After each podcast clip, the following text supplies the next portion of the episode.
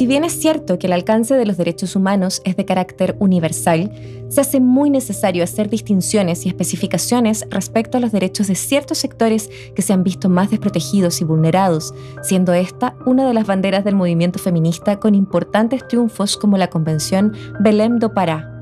Algunas voces, como siempre, están en contra de estas medidas de especial protección hacia las mujeres, mal llamadas discriminaciones positivas.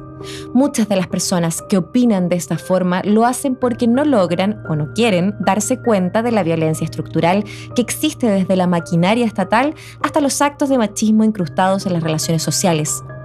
porque este es el gran pilar que sostiene el machismo y el patriarcado, la naturalización de formas de pensar y de ser aprendidas y traspasadas culturalmente. Es decir, se navega en una sociedad que se ordena dogmáticamente y que llega al punto de naturalizar de manera absoluta un cierto orden de relaciones sociales, como por ejemplo los roles de género.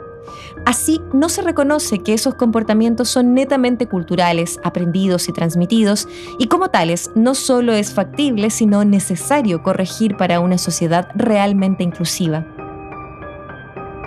¿Aún hay dudas?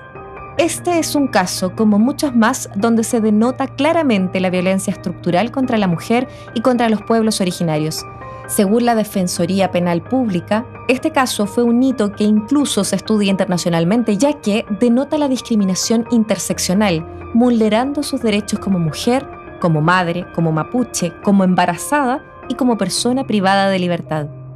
Lorenza Cayuan, una mujer mapuche de 31 años, exdirigente de la comunidad Mahuidache de Alto Antiquina, cumplía una condena de 5 años y 61 días en la cárcel de Arauco, tras ser acusada por un testigo sin rostro del supuesto robo de diversos objetos a trabajadores de la empresa Fumibar, prestadora de servicios de Forestal Arauco.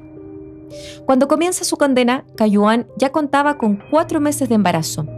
De allí en más, cada examen médico y traslado los tuvo que pasar en grillada, incluso en el día de su parto, pese a que se encontraba en un delicado estado de salud. Esta irregular situación se pudo apreciar en la tan infame fotografía que se viralizó, produciendo una ola de molestia y otra gota más del ya rebalsado vaso en relación con la violencia de género y trato a los pueblos originarios.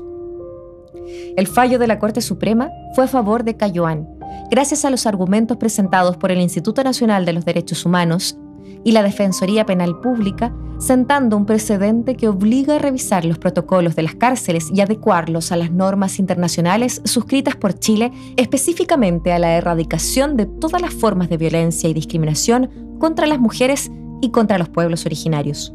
Convenios como Belém do Pará o el convenio número 169 de la OIT deben tener por lo menos un rango constitucional en la nueva Carta Magna que, esperamos no nazca engrillada ni con las Fuerzas Armadas y de orden como parteras.